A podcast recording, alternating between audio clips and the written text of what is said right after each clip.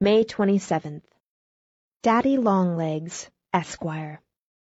Dear Sir, I am in receipt of a letter from Mrs. Lippett. She hopes that I am doing well in deportment and studies.